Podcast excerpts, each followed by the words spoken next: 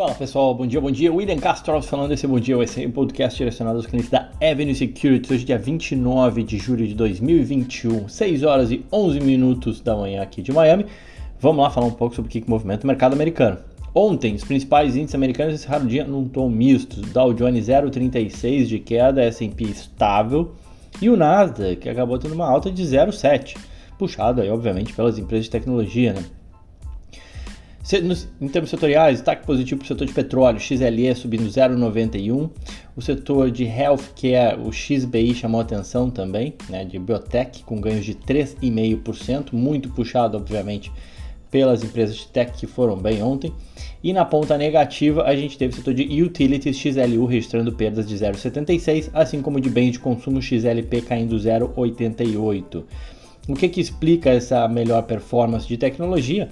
Foi que em meia temporada de resultados, ontem a gente teve a declaração do FONC, né, a decisão de juros nos Estados Unidos e o comentário pós-decisão. É, o Banco Central Americano ele manteve a taxa básica de juros entre 0 e 0,25 e reiterou que vai continuar com a sua política econômica acomodatícia. Né? O presidente do Fed, o Jerome Powell, disse que não enxerga um progresso substancial em direção à meta de pleno emprego. E aí o Banco Central americano começou, a, ele já tinha começado a comprar pelo menos 120 bilhões de dólares em títulos por mês, já lá em dezembro do ano passado e continuou fazendo. Até que esses progressos mais substanciais, de acordo com a autoridade monetária, fossem obtidos em termos de emprego e inflação. Então, em suma, basicamente, o Powell, mais uma, Jerome Powell, mais uma vez, falou que o mercado queria ouvir. Isso acabou derrubando o dólar e os juros americanos. E essa derrubada nos juros americanos é que explica a boa performance das ações de, de tecnologia e de biotech, por exemplo.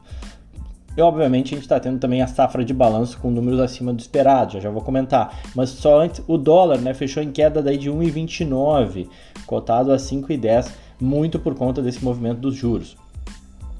Falando dos resultados, começando aí pelas ações da AMD, né, uh, que saltaram 7% na quarta-feira depois de resultados que superaram o consenso do mercado, registrando aí o quarto uh, trimestre consecutivo de receita recorde e elevando as estimativas para a companhia, uh, estimativas para o ano, perdão. A companhia reportou um lucro ajustado por ação de 63 centavos, o mercado esperava 54, receitas uh, somando 3,8 bi o mercado esperava 3,6% e um crescimento aí de 99% no ano em termos de crescimento de receita. Né? O faturamento do setor de Computing and Graphics, que engloba os processadores Ryzen, uh, aumentou 65% no ano e 7% no trimestre para 2,2 bi. Segmento de Enterprise, Embedded and Semi-Custom quase triplicou as receitas em comparação com o mesmo período do ano passado, totalizando aí 1,6 bilhão de dólares, que representa um crescimento de 19% no trimestre. Uh, e esse último foi impulsionado pela forte demanda de microprocessadores EPYC e venda de produtos semi-customizados. Né? A AMD é uma empresa de tecnologia, fabricante chips, placas, processadores. É, grande parte dos computadores, muitos dos computadores que a gente usa tem placas da AMD e ela segue uh, entregando bons números. As ações acumulam uma alta de 6,7 no ano, sofreu com a, a, a guerra dos semicondutores, né? Uh, uma performance que é semelhante da sua concorrente direta, né? a Intel, a concorrente da AMD, que registra ganhos de 6,5%. Os números da AMD, em termos de resultados, é que foram bastante fortes. A gente também teve né, o Facebook. Facebook reportou os números depois do fechamento do pregão a empresa bateu as estimativas do mercado, mas forneceu um guidance de desaceleração do crescimento da receita e as ações acabaram reagindo mal no after, caindo aí 4%. A companhia relatou um lucro por ação de 3 dólares e 61 centavos, o mercado esperava 3, é, totalizou aí 29,9 bilhões né, de dólares assim, acima das estimativas. O número de usuários ativos mensais é, uh, ficou na casa de 2,9 bilhões, né, um número bastante elevado, mas levemente abaixo das previsões, que era de 2,91. É, ela conseguiu manter o número de usuários nos Estados Unidos, onde ela tem mais receita por usuário, e é sempre um mercado que é, é sempre um, um, uma região que o mercado olha né, para ditar tendência, então ela conseguiu manter o número de usuários nos Estados Unidos, que, que é positivo, obviamente, perdeu um pouco ali na Europa. O Facebook entregou um crescimento de receita de 56% na comparação trimestral, foi o ritmo mais rápido desde 2016, com aumento aí do volume de ads e, e o preço médio também dos ads.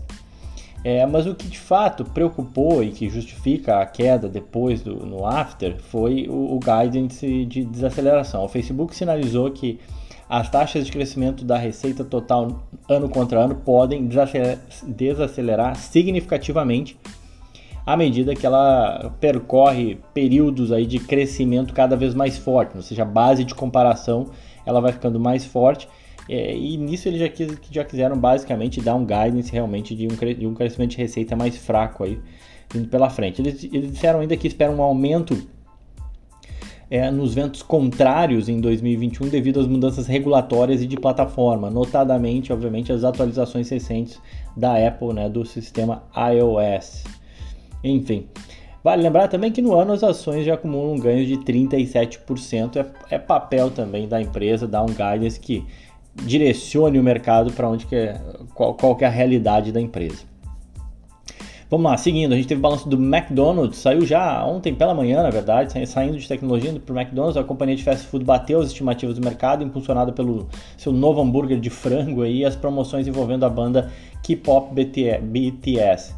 A receita ficou em, em 5,9 bilhões de dólares, superou as estimativas que eram de 5,6, crescendo aí 57% receita em relação ao mesmo período do ano anterior. Segundo o CEO, 70% dos restaurantes já estavam abertos nos Estados Unidos e isso possibilitou que ela entregasse um crescimento aí de 40% no same store sales, né, um número bem forte, são considerar as vendas das mesmas lojas. Esse número, obviamente, em relação ao ano anterior. Ela entregou um lucro aí de 2,2 bilhões de dólares. Seus principais mercados, a empresa relatou cerca de 8 bilhões de dólares em vendas digitais, e esse é um ponto importante durante a primeira metade do ano, 8 bilhões de dólares de vendas digitais. E buscando manter essas vendas digitais, é, que ganhou durante a pandemia, né, ela lançou um programa de fidelidade nos Estados Unidos no início de julho e até agora já tem mais de 12 milhões de consumidores aderindo ao programa de fidelidade do McDonald's. As ações caíram 1,8% ontem, mas sobem 15% no ano, praticamente em linha com o S&P. E mais uma que divulgou ontem foi a Pfizer, né? PFE, o código da Pfizer, divulgou seus números trimestrais antes da abertura também do mercado, com números acima da expectativa de Wall Street, além de levar a projeção para o resto do ano. Receita quase 19 bilhões de dólares e um lucro por ação na casa de 1,07. O mercado esperava 97 centavos. A companhia vendeu aí 7,8 bilhões de dólares em vacinas da Covid no segundo trimestre e aumentou inclusive a previsão de vendas para 2021 para 33,5 bilhões de dólares.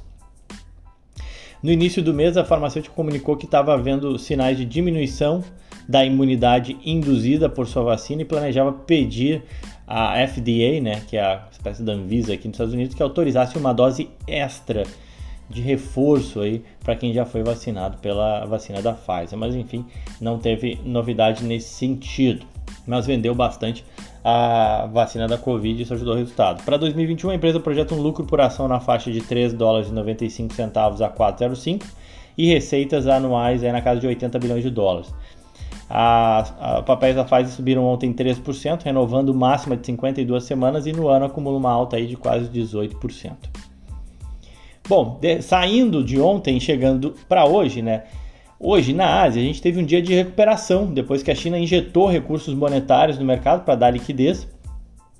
E também, de acordo com informações aí de bastidores obtidas pela CNBC, ontem o regulador do, de valores mobiliários, né, o xerife da bolsa que é da, da bolsa da China, afirmou que as corretoras uh, do país, que vai permitir que as corretoras do país e, e que as empresas chinesas sejam listadas nos Estados Unidos, tá?